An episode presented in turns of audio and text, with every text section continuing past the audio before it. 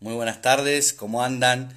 En un nuevo miércoles de entrevista, esta sección que estamos haciendo ya hace varios meses. Bueno, hoy vamos a tener la oportunidad de poder charlar y hablar un rato con Matías Servín, preparador físico de alto rendimiento, quien se encuentra en Estados Unidos actualmente, con una gran carrera. Eh, vamos a esperar que, que se conecte. Bueno, es nacido en San Pedro, provincia de Buenos Aires, ya tiene varios años dentro del deporte elite, actualmente está con boxeo, ya tuvo varios campeones mundiales en sus manos, como Lucas Matisse, Brian Castaño, Cuellar, entre otros. Eh, también pilotos de carrera como Leonel Pernía. Y bueno, ahora está con Manny Robles en California, un técnico, uno de los mejores técnicos de, del mundo de boxeo y tiene varios boxeadores en sus manos. Vamos a esperar que, se conecte. Mati.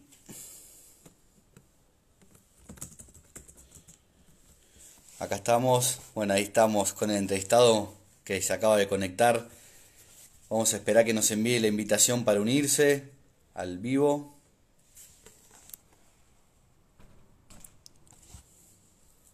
Siendo las 6 de la tarde pasadas aquí en Argentina. A ver.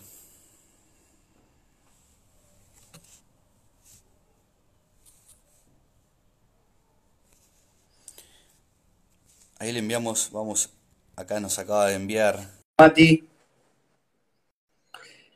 Esperando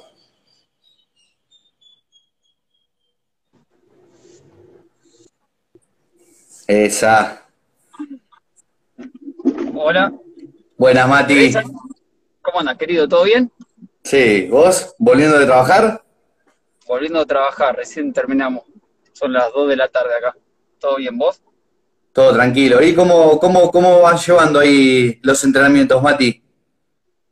Bien, bien, bien, la verdad que bien. Este, esperando, esperando algunas peleas ahora para, para agosto finales de agosto, va, el 14 ya tenemos una, el 22 tenemos otra, el 19 de septiembre tenemos una importante de Terrell Gouget con Eric, Erickson Lubin, así que bien, bien, la verdad que bastante bien. Mati, ahora ya cuánto ya que hace que estás en Estados Unidos, en este último viaje que hiciste? Y yo vine, esta vez vine en febrero, eh, para la pelea de Chas Martin contra Gerald Washington en la cartelera de Fury Wilder y ya me quedé acá, no pude volver por el tema de la pandemia, no volví a, Argentina para hacer la mudanza y, poder venir a, allá a instalarme acá con mi mujer, así que bueno, hizo todo sola, pobre mi mujer, y ya se vino para ella para acá en marzo, y bueno, arrancamos ya directamente acá. Mati, ¿cómo, cómo fue que te agarre la pandemia lejos de la familia? Eh, no, la verdad que sinceramente algo que estamos, va, yo estoy acostumbrado, mi familia por ahí está muy acostumbrada a, estar un poco lejos, yo tengo mi hermano que vive en Corea del Sur también, entonces eh, estamos un poco ya acostumbrados a estar lejos y, y bueno, este, la verdad que normal, porque si te toca estar encerrado en tu casa, tampoco podía ver a tu familia allá, entonces estando acá o allá, mucha diferencia no había tampoco. Este, pero no, la verdad que bien, ¿eh? nos llevamos muy bien y hoy con, el tema de las videollamadas y todo esto que está, no, hay problema de, que, de poder comunicarse, ¿no? Yo, Mati, bueno, acá para la gente que, que, no, que no te conoce, vos... Eh, ¿Vos hace cuánto ya que, estás dedicándote a la preparación física en deportes de alto rendimiento? ¿De boxeadores? En general, en, de, general en el, en el deporte. Eh, no, en general, en general desde que comencé, desde los desde arranqué, me, me, recibí a los 21 y bueno, ya arranqué a los 22, fue cuando arranqué con el boxeo, el fútbol y pasé por varios deportes. Este, entonces, eh, ya llevo, voy para 12 años, 12, 12 años ya que estoy en el deporte y, la verdad que hice experiencia en varios tipos de deporte, no solamente en el boxeo, sino en varios más, y bueno, eso me ayudó mucho a armar un poco mi, identidad y mi carrera, ¿no? Y, buscar forjar una identidad propia como, como entrenador. Mati, vos tenés una relación bastante especial con el deporte, porque ya de chico eh, competías en lo que es el patín de velocidad. ¿Cómo, ¿Cómo fue esa experiencia? No, buena, buena porque me enseñó yo cuando entré un atleta o un deportista, sobre todo individual, como es el boxeador, yo ya sé eh, en qué consiste, ya sé que ya sé que es para que cómo son los turnos, que hay que hacer doble turno, que hay que comer bien, hay que cuidarse, hay que bajar de peso, hay que subir, este, eh, lo viví en carne propia lo que es el sacrificio de entrenar en el alto nivel. Entonces, uno cuando te toca un deportista o, un deporte que es de ese nivel o, que tiene que pasar por lo mismo, eh, no es algo que leí en un libro, me lo contaron, o ya es diferente. Uno sabe cuando, cómo te levantás, que tenés días, tenés días buenos, tenés días malos, eh, no siempre uno está al 100% para, para, poder, para poder entrenar, entonces hay que saber manejar las cargas de entrenamiento y, lo que vamos a hacer durante el día, así que la verdad que eh, eh, me sirvió muchísimo para ser hoy entrenador y poder entender al deportista. ¿Y cómo, cómo es esa relación con, con el deportista? ¿ves? Cuando me, nombrabas esto lo del individual y, lo difícil ¿no? que, se, que se torna por momentos, eh, porque el, el, tema de alimentación, bueno, en este caso el boxeo, que tenés que estar mucho tiempo de campamento? ¿Cómo, ¿Cómo se interactúa con el deportista? No, eso es relativo. Hay, hay deportistas que, les gusta hacer los campamentos, que les gusta concentrarse, y bueno, y otros que no, se lo lleva diferente. Los argentinos no hemos acostumbrado a tener un sistema de entrenamiento bastante riguroso cuando venimos acá, de doble turno, de lunes a sábado, descansar los domingos. Y eso por ahí los atletas de acá mismo no lo tienen incorporado o nunca lo hicieron, entonces es difícil mostrar, es difícil incorporárselos de golpe, es un trabajo muy lento, pero ahora ya en este momento ya como ya tengo mi departamento, estoy acá, ya no tengo que estar conviviendo dentro de la misma casa que los boxeadores, entonces ya se me hace diferente, pero en la época que yo lo hacía, que creo que es donde uno logra la mejor calidad de trabajo, este, está muy bueno, está muy bueno porque fortaleces el grupo, fortaleces tu vínculo eh, y a veces manejar mejor en tu trabajo y los, los momentos y cómo interactuar con el atleta, ¿no? Eso es fundamental. Mati, eh, y vos que ya llevas tiempo, ¿no? Ya 12 años, pero pasaste muchísimas eh, experiencias en el medio. ¿Sos consciente de todo lo que, los pasos que fuiste dando en, ya pasando más de una década? Por ahí no, por ahí quizás si lo mirás de afuera no, no me doy cuenta, por ahí otros me hacen dar más cuenta que yo. Yo me quiero superar todo el tiempo día a día y soy una persona que no me conformo con nunca con lo que hice o con lo que estoy haciendo. Siempre apunto a algo más alto, algo mejor, eh, a entrenar mejores boxeadores o a, mejorar cada boxeador, sea cual fuese su estatus, ya fuese campeón, no campeón, prospecto, no prospecto, o si quiere recuperar de una derrota, trato de, buscar lo mejor y llegar al alto nivel, ¿no? Si bien uno eh, está allá en lo que es las noches de, boxeo de elite, donde se juegan campeonatos mundiales, donde hay nombres importantes, eh, uno no se conforma, uno yo quiero más, quiero seguir entrenando más figuras, mejores boxeadores, que mi trabajo se vea. Y, pero eso nace de los prospectos, nace de los boxeadores que se están peleando abajo para que, para que te vean también. Y bueno, una de las decisiones de venir acá también fue eso, ¿no? Porque el boxeo está acá, todo se vive acá, y, y donde el único lugar un poco más el trabajo, por lo menos verlo es acá, entonces la salida laboral es otra, ¿no? Por eso yo siempre estoy agradecido a, lo que fue la carrera, las peleas que hice con Matisse, a la carrera que estamos haciendo con Brian, eh, con Fabián, con Neri, eh, que son chicos que, me permitieron mostrar mi trabajo acá, ¿no? Claro. Eh, Luca fue como la llave, el paso a, poder estar en las grandes ligas, ¿no, Mati? Y haber estado con Luca fue lo que me abrió todo, que todo el mundo se pregunte quién lo entrenaba o con quién estaba o qué hacía. Y, creo que eso puso un poco los ojos en lo que fue después mis siguientes trabajos, de la, performance también del boxeador, que vale mucho, porque vos podés trabajar bien, pero también el resultado no te acompaña, el trabajo no llega, la verdad es esa también. Eh, necesitas mucho del resultado y de, buen material como boxeador para, para poder lograr el éxito y que te vaya bien va todo de la mano. Muchas veces haces unos campamentos excelentes, pero bueno, a veces eh, no se ve reflejado en el ring y, bueno, gracias a Dios. Y bueno, ahí se nos fue un poquito. después de, después de matices dentro de lo que es Argentina, con Turci vea mi trabajo y me, me dé la oportunidad de trabajar con Brian y, y devolverme un poco a las grandes ligas de Argentina después de Matisse, ¿no? Yo eso estoy muy agradecido con Sebastián porque me dio la oportunidad de, entrenar un, tremendo boxeador. Eh, Mati, esto que me estaba diciendo de que, bueno, cuando a veces no se ve reflejado en el ring, en este caso, eh, el, eh, el, entrenamiento, ¿eso va, va de la mano también con, eh, con la conexión que vos llegás a lograr con el deportista y con el cuerpo técnico? Totalmente, totalmente. Son, no todos los boxeadores son iguales.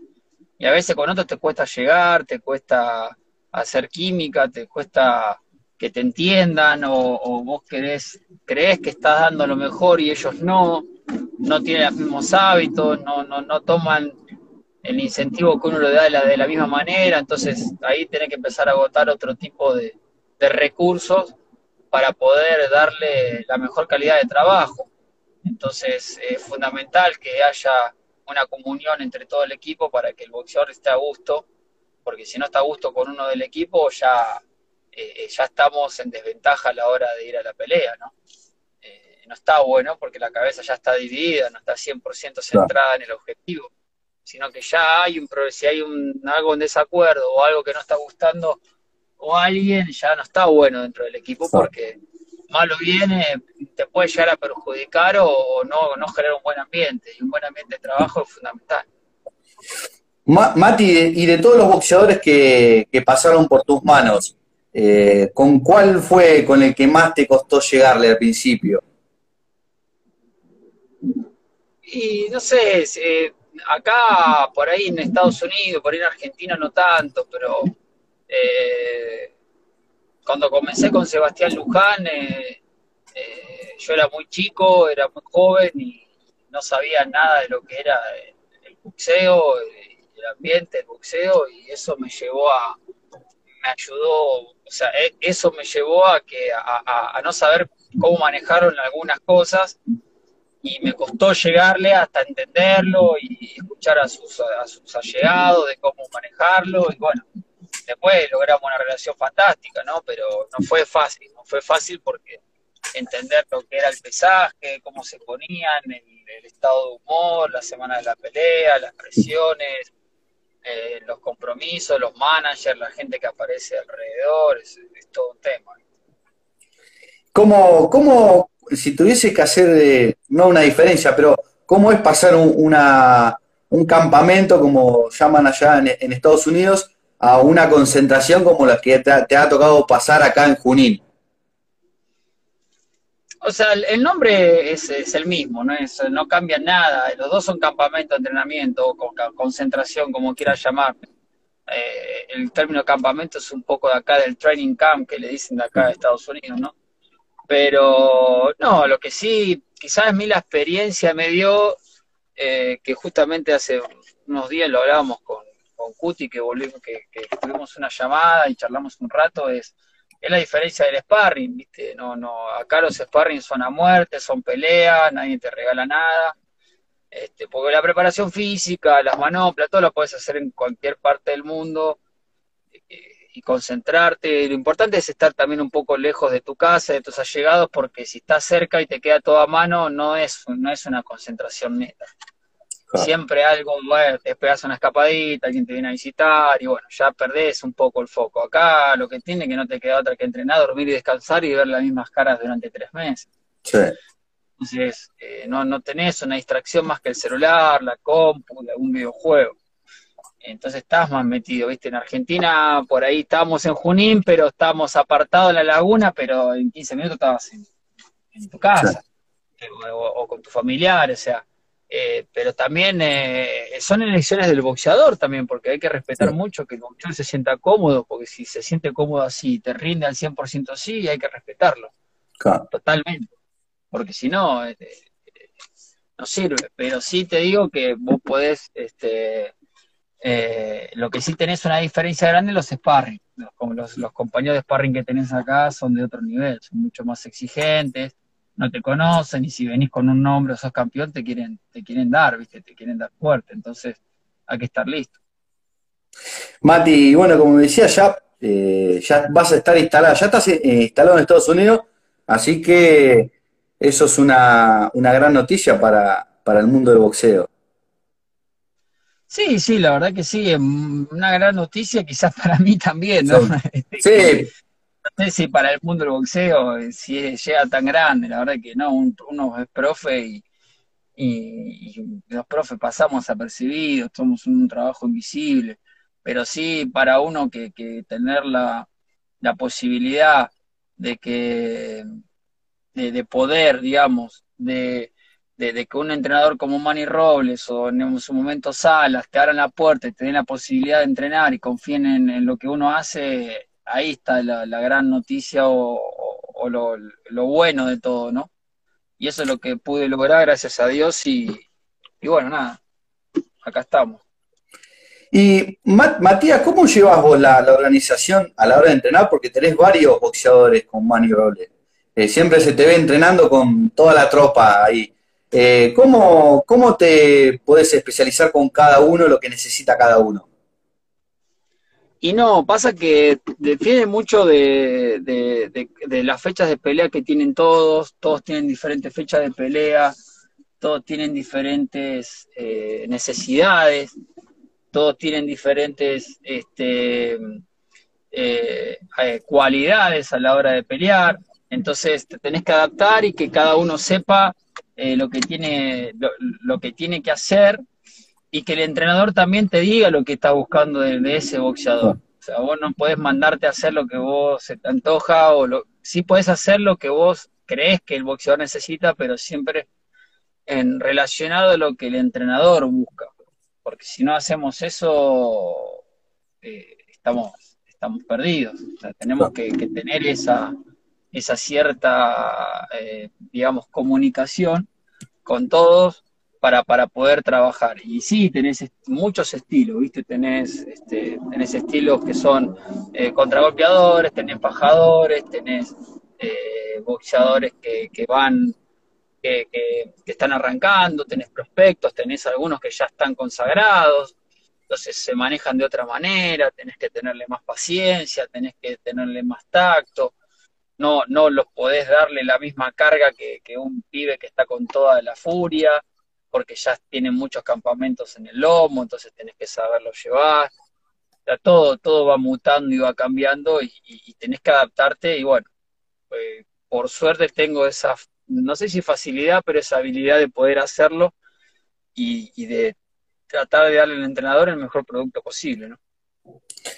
Mati, y ahora, y ahora estar ahí trabajando con Manny Robles, ya sos parte del equipo, eh, ya estás instalado. Eh, ¿Qué te genera vos internamente? Eh, ya, ¿Ya lo normalizás? estar ahí con, con tantos boxeadores, con técnicos conocidos, y que ser parte de uno más, ser uno más de ellos. Sí, porque ya hace varios años que yo prácticamente lo vengo haciendo con, cuando veníamos con Maidana y, Brian, ya estábamos acá adentro, ya me veían trabajar y bueno, fue también un, trabajo muy lento de dos o tres años de poder ganarme la confianza de ellos, de que de que ellos vean mi trabajo, de que era eficiente, de que se notaba un rendimiento diferente de los chicos cuando yo estaba, cuando no estaba. Entonces lo empezaron a ver y de alguna manera u otra este, me fui ganando la confianza. Tuvimos discusiones, tuvimos intercambio de palabras por, por, diferentes ideas y demás, como todo equipo tiene que haber, pero siempre, la verdad que siempre con mucho respeto y, gracias a eso uno se, uno se gana el respeto ¿no? del entrenador. El año pasado, yo creo que un punto clave fue cuando Manny me, me ofrece entrenar a Andy Ruiz para la revancha con, con, con Joshua y yo le digo que no, por una cuestión de que no, no me gusta, no, no me gustaba la forma de trabajar que él estaba haciendo, no por money, sino que querían trabajar dos veces por semana, este, eh, en dos sesiones, en cuatro semanas, en ocho sesiones de entrenamiento conmigo, yo no iba a poder colaborar con nada, lo económico tampoco era, cerraba, entonces la verdad que decidí que no, por más pelea del año que era y todo lo que, pues también está el trabajo de uno, uno no podía hacer el trabajo 100% como lo sabe hacer y, no podía brindarme al máximo. Y le mando un saludo a Negrete, a Oscar Negrete, un boxeador que está trabajando, le mando un gran saludo. Sí, acá están, acá, acá también eh, están preguntando, eh, Mati, eh, ¿cómo ves la vuelta de maravilla de Chino Maidana? Y no sé, la verdad que son tiempos diferentes. Hay que ver cómo se sienten ellos, ¿no? Eso es fundamental. Este, si ellos se sienten con que tienen eh, todavía nafta en el tanque, mm, bienvenido sea. Yo creo que eh, eh, la veo, lo, lo veo como, como, como fan, está buenísimo que vuelvan, porque sabemos todo lo que le han dado al boxeo argentino y que y todo lo que lo, lo que son, ¿no? Como, lo que generaron. Ellos, eh, Maravilla abrió la puerta grande, después el chino también, con todo lo que hizo, atrás llegó Lucas, los tres máximos exponentes que tuvo el boxeo en ese momento, ¿no? El chino con, dos peleas con Mayweather fantásticas.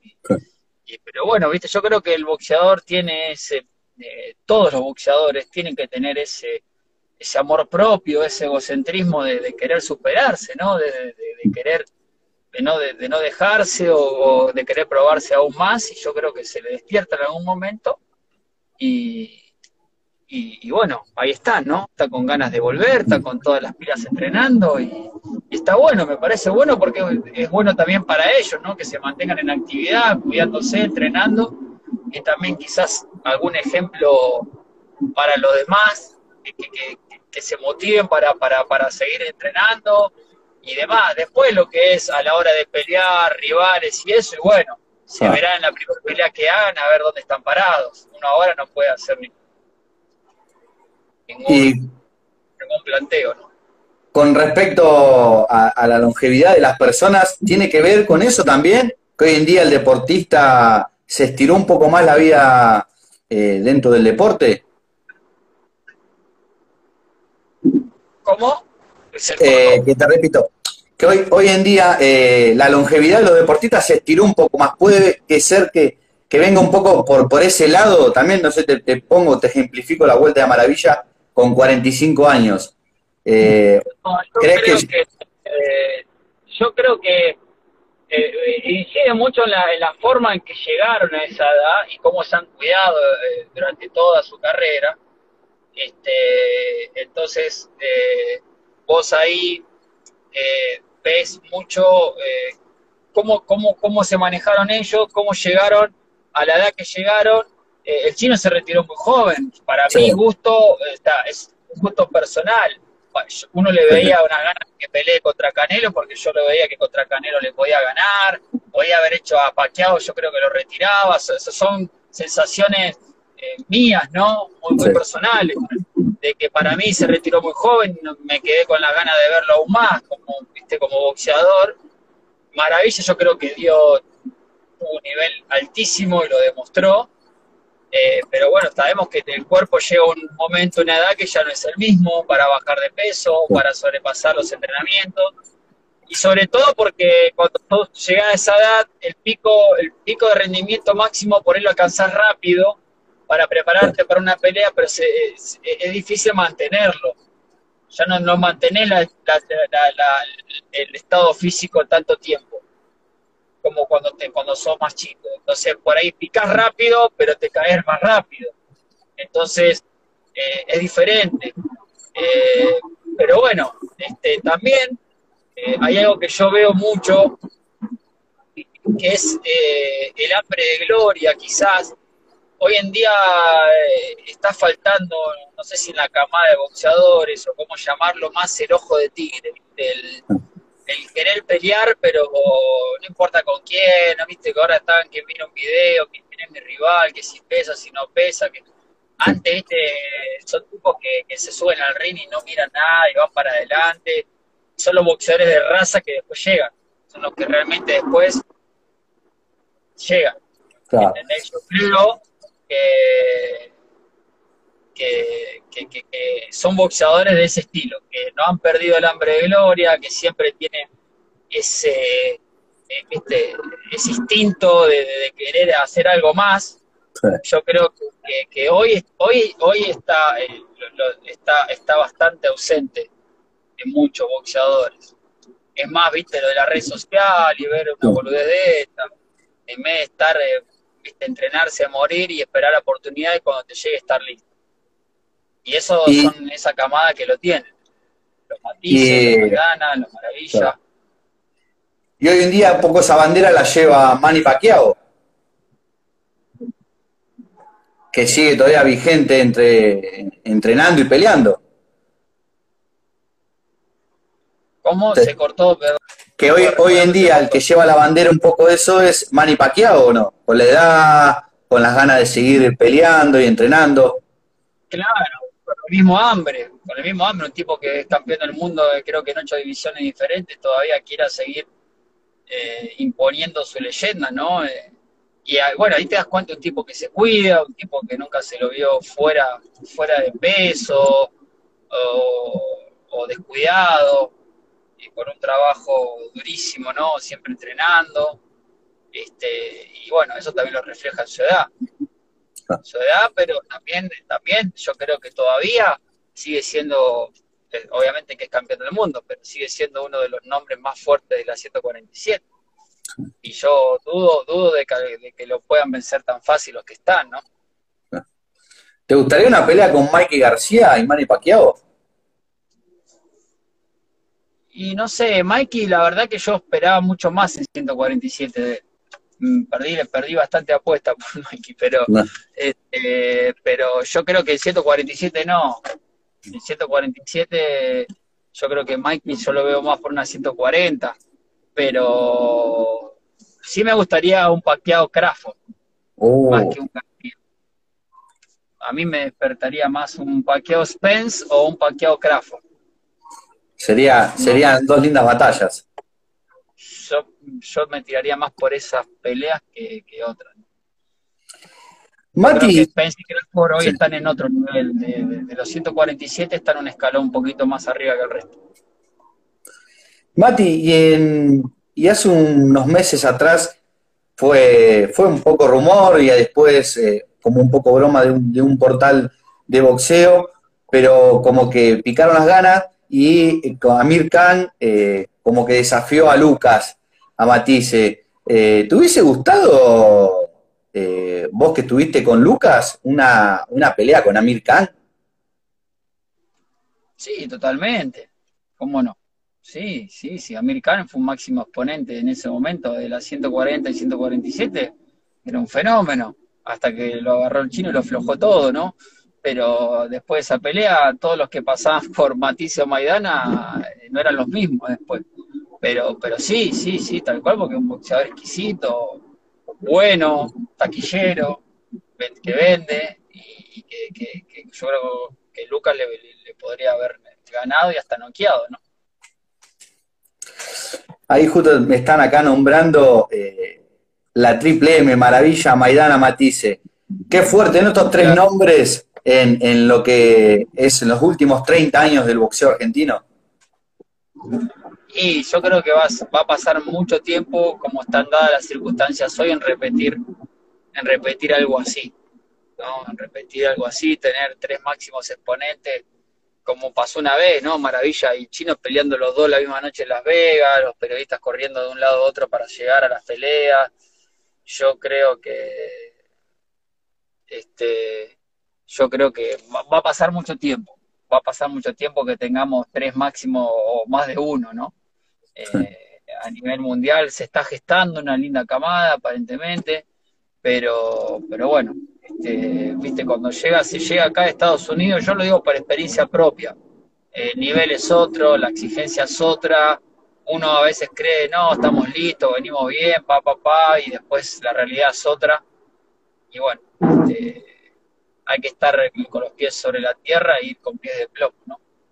¿Y cómo, hace, cómo se hace para equiparar esa realidad? Cuando vas de Argentina, vas para Estados Unidos y te encontrás con lo que es realmente todo. ¿Dónde está el ingenio? No, el ingenio no hay. O sea, nosotros, uno se prepara ya para, para esto, o, por lo menos consumimos lo que pasa acá. Tampoco es que somos tan, tan, tan, tan tontos, ¿no? Pero como entrenadores no tenemos nada, nada que envidiarles, al contrario, creo que estamos, eh, estamos, estamos igual o un paso mejor de lo físico, por lo menos en Argentina hay muchos preparadores físicos que trabajan muy, muy bien con respecto a los de acá.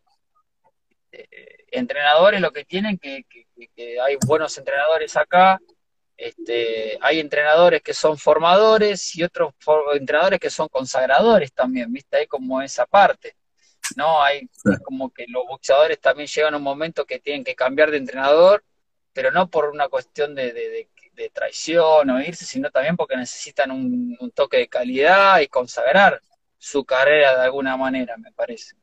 Y acá es lo que pasa también, por ahí tenés muchos entrenadores que no han forjado de cero los boxeadores, pero sí lo han consagrado. Y quizás tienen eso, tienen ese toque extra que quizás otros no tienen para poder, este, digamos, determinar de pulirlo o de llevarlo al campeonato del mundo o consolidarlo, ¿no? La categoría. Eh, y con respecto a las nuevas camadas, y esto me estás contando en línea lo que me venís contando, Mati, eh, bueno, vos, vos en tus manos tenés Brian Castaño, Maidana, Neri Romero, Pachado.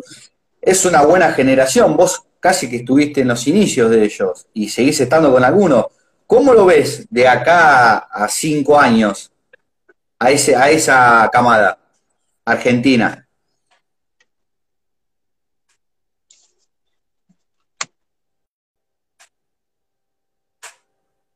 Bueno, ahí Mati salió un segundo. Esperemos que se pueda volver a conectar. Justo estábamos eh, en una buena charla hablando sobre las nuevas generaciones de boxeadores. Esperemos que se conecte otra vez, así terminamos esta linda charla.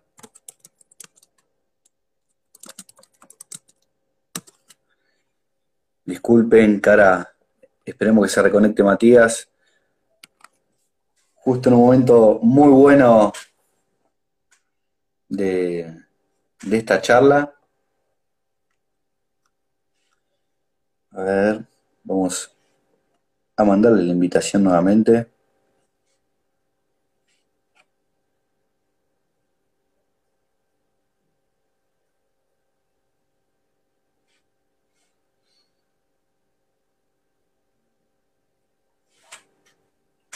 Gracias, aprovecho para saludar a todos los que se conectaron, los que están comentando. Un lujo poder estar charlando con Mati, Mati Ervin, que ya está radicado en Estados Unidos, una buena noticia para él, que viene trabajando hace rato.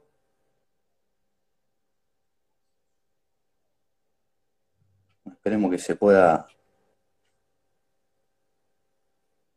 conectar nuevamente.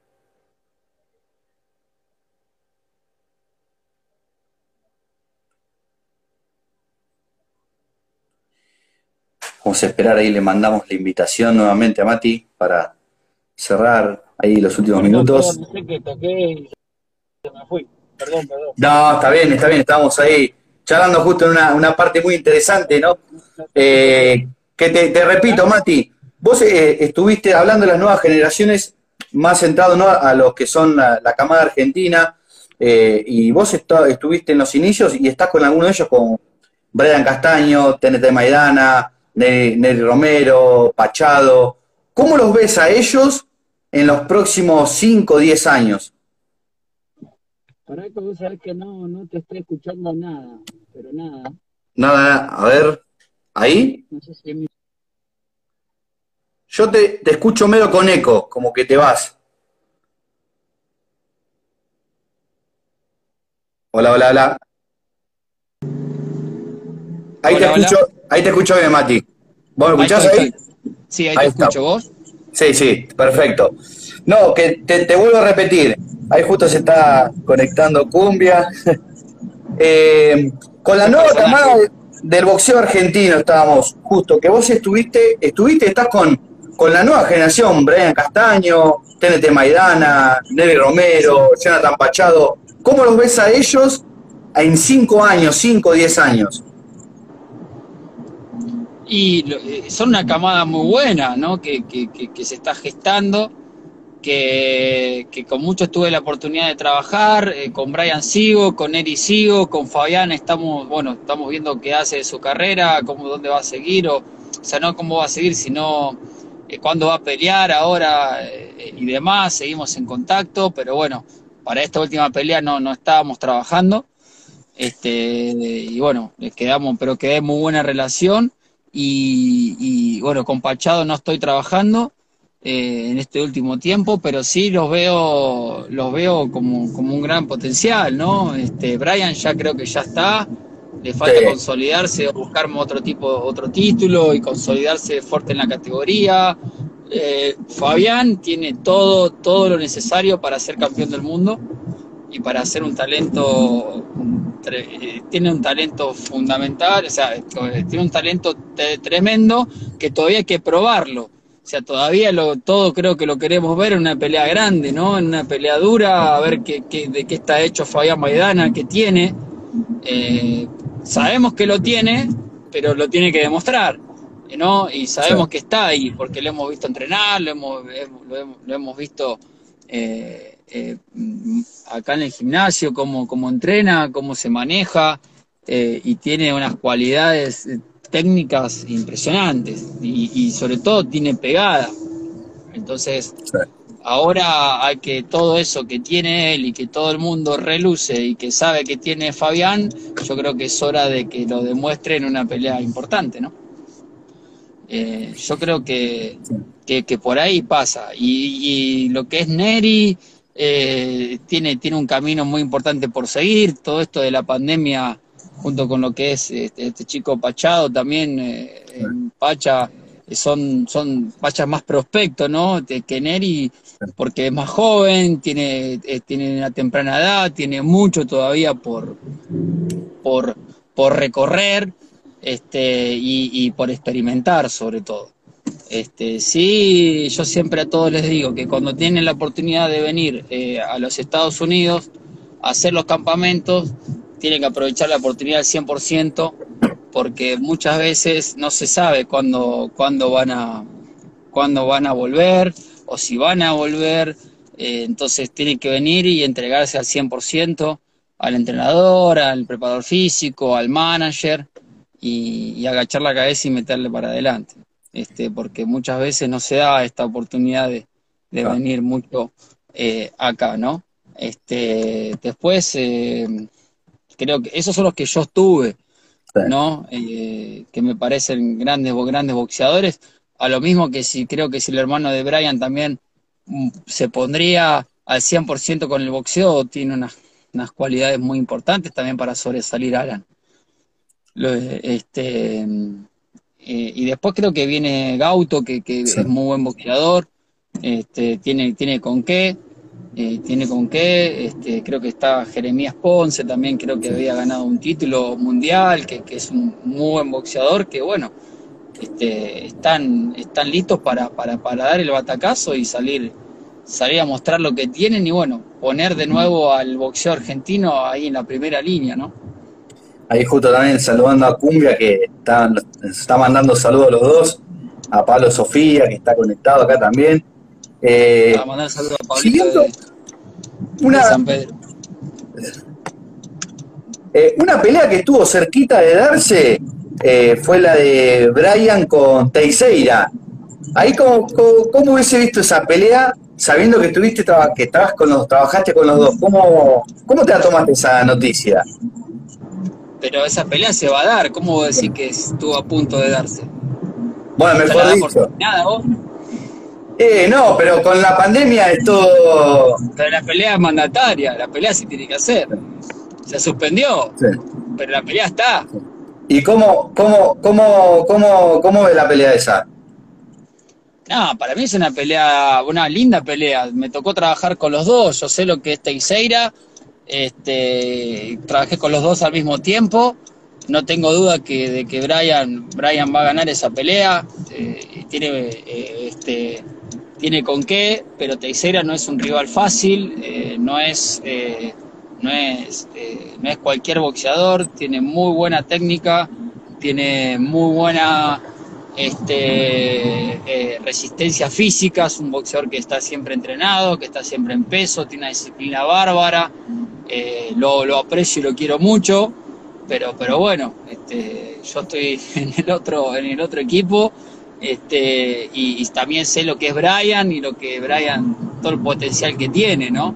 Y obviamente eh, le tengo mucha fe a esa pelea, no va a ser fácil, no va a ser fácil, lo demostró Teixeira su última pelea, que, parecía que no, pero que ni siquiera yo creo que no, le tenía mucha fe y él demostró que, sí, lo que tiene, cortado, todo, eh, metió, siguió dando para adelante y es un boxeador resistente que no es fácil de vencer, pero, pero bueno, eh, confiamos mucho en, en ganar ese título del mundo, ¿no? Con Brian. ¿Y crees que, termina por puntos o termina por nocaut la pelea? Y eso, el knockout viene, el knockout llega. El knockout, llega, pero eh, este, creo, creo lo, lo veo, lo veo en una actuación muy buena a Brian porque eh, Teixeira es un rival que se, que se luce mucho a la hora de pelear y se, se presta a la pelea.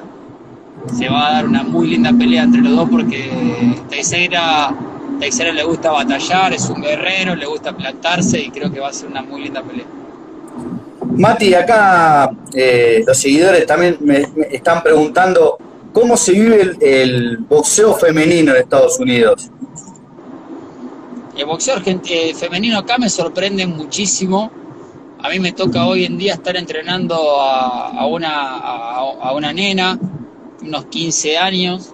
Hay muchas niñas eh, acá, chicas de, 14, 15, 16 años boxeando eh, con una calidad impresionante, entrenando al nivel de un hombre prácticamente y sparring, todo impresionante. Y la verdad que, acá lo que sí se apunta mucho es, ir a las Olimpiadas, ¿viste? El, amateur y sobre todo también el femenino apunta mucho a, alistarse en el equipo nacional para, para las Olimpiadas, ¿no? Apunta mucho a eso. Y, el, boxeo femenino, creo que eh, Micaela Meyer, que fue una de las primeras, creo que fue la primera que pudo firmar contrato con una promotora como la que es Top Rank, fue la que le abrió el camino a, las demás boxeadoras a creer que hay una carrera, ¿no? En, el boxeo femenino. Eh, pero sí hay mucho, hay, muchas chicas y muy, muy, jóvenes peleando. Con respecto a lo que es eh, la problemática de, ganar lo mismo que, el masculino, eh, ¿Cómo, ¿Cómo se vive allá en Estados Unidos eso? Esa lucha que hay. No, eh, yo creo que este va a ser, es difícil que no, que siempre el boxeo femenino lamentablemente no fue eh, tan redituable como, como lo es el, boxeo de hombres, ¿no? Es difícil llegar a una igualdad, este, a una igualdad de, de, bolsas y demás. Eh, no, no quiero decir que obviamente que no se lo merezcan, al contrario, creo que sí. Pero, pero bueno, este, eso ya parte por los promotores y managers que son los que manejan ese negocio, ¿no? Mati ahí me está titilando el, el tiempo de, del vivo, pero consultarte, sacarte un poco de, lo que es el, boxeo, ¿no? Y, llevarte un poco al plano de la preparación física. Eh, en el momento que, vos te iniciaste, que estás ahora, ya pasaste muchos años, ya eh, venís con, este trabajo, eh, ¿vos tenés algún referente dentro de la preparación física? No, en mis comienzos uno en el boxeo siempre miraba lo que hacía, ¿no? Paqueado, quién lo entrenaba Paqueado, quién lo entrenaba Mayweather, quién lo entrenaba Márquez, este, Amir Khan, entonces yo cuando yo comencé uno, viste, apuntaba a eso, por ejemplo, uno fue, este, miré a, miré mucho a, Alex Ariza, eh, cómo se manejaba, eh, al Memo Heredia, con el que tengo muy buena relación, este, y bueno, en base ahí yo empecé a armar mi identidad, mi forma de trabajar y, mi estilo de trabajo y, bueno, eh, traté de, ser yo mismo, ¿no? Este, así que creo que, sí, que ellos dos fueron los pioneros un poco que se hicieron ver mucho en el, en el boxeo, al lado del boxeador, tomaron un poco más de notoriedad que el resto y, bueno, uno, uno los veía, ¿no? Mati, ¿qué tiene, qué tiene el boxeo para, los preparadores físicos? ¿Qué tiene el boxeo que, no tienen los demás deportes? ¿Qué es lo que más te llama la, atención del boxeo? El boxeador, el boxeo tiene, tiene unos atletas que son todo terreno. Los tipos difícilmente están con una lesión o con una carga, o sea, tienen una, una, tolerancia al entrenamiento y una tolerancia al, alto, al alto nivel y a la exigencia que, otros deportes por ahí no sé si lo toleran. Este, porque más allá del entrenamiento y demás están los golpes que recibís en los sparring. Entonces, eh, es como doble también, ¿no? La exigencia que tienen. Lo veo por ese lado yo que he trabajado en otro deporte como el fútbol y todo demás, uno ve pocas, ve pocas lesiones, te diría que ninguna, más que algún sparring, algún golpe, ¿no? Pero desde lo físico, viste, no, no, no, no, siempre están al 100 para entrenar, siempre están al 100%, viste, no como, como otro deporte que por ahí siempre tenés que ir, bueno, pasó algo, que esto, que el otro, los tipos siempre están 100% dispuestos, entonces eso también creo que no sé si es por lo físico también a veces un poco lo mental, lo que lo hace al atleta un poco diferente. ¿Y, te, ves, eh, te ves en un futuro manejando un plantel de primera división de fútbol? No creo, no creo. De fútbol ya trabajé, estuve un tiempo y bueno, se me dio por el boxeo. Uno nunca descarta nada. Nunca descarta nada. Este, si bien tengo acá a mis amigos que están en el Galaxy, en Los Ángeles Galaxy, que tengo muy buena relación y demás, pero no, este, no, no, no, no sé, difícil, difícil porque ha cambiado mucho el fútbol. Hoy tiene otro tipo de entrenamiento, otro tipo de, trabajo y creo que hay que actualizarse bastante, bastante con eso. Y, pero bueno, tampoco lo descartaría si me toca, ¿no? Pero, pero lo veo, lo veo lejano. Hoy en día por dónde está orientada mi carrera, lo veo lejano. Y por cómo está orientada tu carrera, eh, ¿te imaginas en algún momento llegar a ser técnico también de boxeo? ¿Lo descartás o, seguís con la no, No, no me, creo que no. Yo creo que no, no lo voy a hacer. No, no, me, no es, es una rama que no. Primero que no me llama la atención y segundo que no me correspondería porque no, tengo la vocación de entrenar el boxeo, de los golpes, de, las estrategias. Si bien tengo noción de todo, hay un montón de cosas que por no haber sido boxeador, no haber mamado el boxeo de, chico, de cerca, eh, no las tengo. Y la verdad que sería muy hipócrita si te diría, no, sí puedo ser técnico de boxeo porque puedo hacer manopla y pechera, y no, sería un tonto, sería la verdad una falta de respeto mía hacia los entrenadores decir eso, porque el preparador físico preparador físico, punto. Ese es tu rol. Después puedes colaborar en alguna manopla, cuando me, necesitan lo hago con la pechera, pero eh, he estado, los, voy a los rincones, sé de estrategias, sé, escucho, pero no tengo, no tengo la capacidad suficiente para ser un entrenador completo como, como las otras cosas que ven los demás entrenadores, como Robles, como Edgar Jasso, que trabajan conmigo. Eh, ven otra cosa, tienen otra visión, otra experiencia como entrenador. Es diferente. Y creo que, que haber sido boxeador también te, te ayuda un poco en ver esas cosas también. Porque no lo vivenciás en la pelea. No, eh, yo no vivencié lo que es un combate, resolver arriba de un ring, y me parece que no estoy apto para hacerlo. Desde mi punto de vista. Mati, y, para cerrar, eh, ¿cuál fue la, pelea que, recuerdes más? ¿Cuál fue la que más te gustó en, todos los boxeadores que, te tocó pasar? Pero ¿cuál fue la pelea que más eh, sufriste y la que más te gustó? Y la que más me gustó, la, la, que más me gustó a mí fue mi primera con Matisse con Molina fue un peleón. Y con Probotnik yo creo que fueron dos peleas impresionantes. Y la de Brian Castaño con Soró fueron esas tres las que más me gustaron. Este, a mi modo de ver, fueron tres peleones que, que, fueron muy, muy buenos. Este, y que y la, pelea de Brian con Lara me pareció una muy buena pelea que la sufrí mucho y, que lo vi ganador a Brian y, sufrí y, estuve fue, aparte fue la primera pelea que yo estuve con Brian en el, estadio porque las otras dos yo no había podido viajar a Francia las tuve que ver por la tele entonces este, esas fueron peleas muy muy buenas y, pequeña, y alguna pequeña anécdota que te acuerdes de esas tres peleas que me acabé de nombrar, en el post y en lo, eh, en, el, en lo previo y en el después de la pelea. No, no, la pelea de Matisse Bolina, que fue mi primera. Esa fue muy difícil estar en el rincón con 10.000 personas coreando el nombre de tu boxeador, que todos hinchaban para vos a 10.000 kilómetros de tu casa, y, y, que se caiga dos veces, se levante y lo tire tres, y, era, parecía todo soñado, uy, mirá, se vio la, pelea eh, ideal, ¿no? Donde se muestra todo lo que se trabajó y demás. Entonces vos decís, wow, gracias.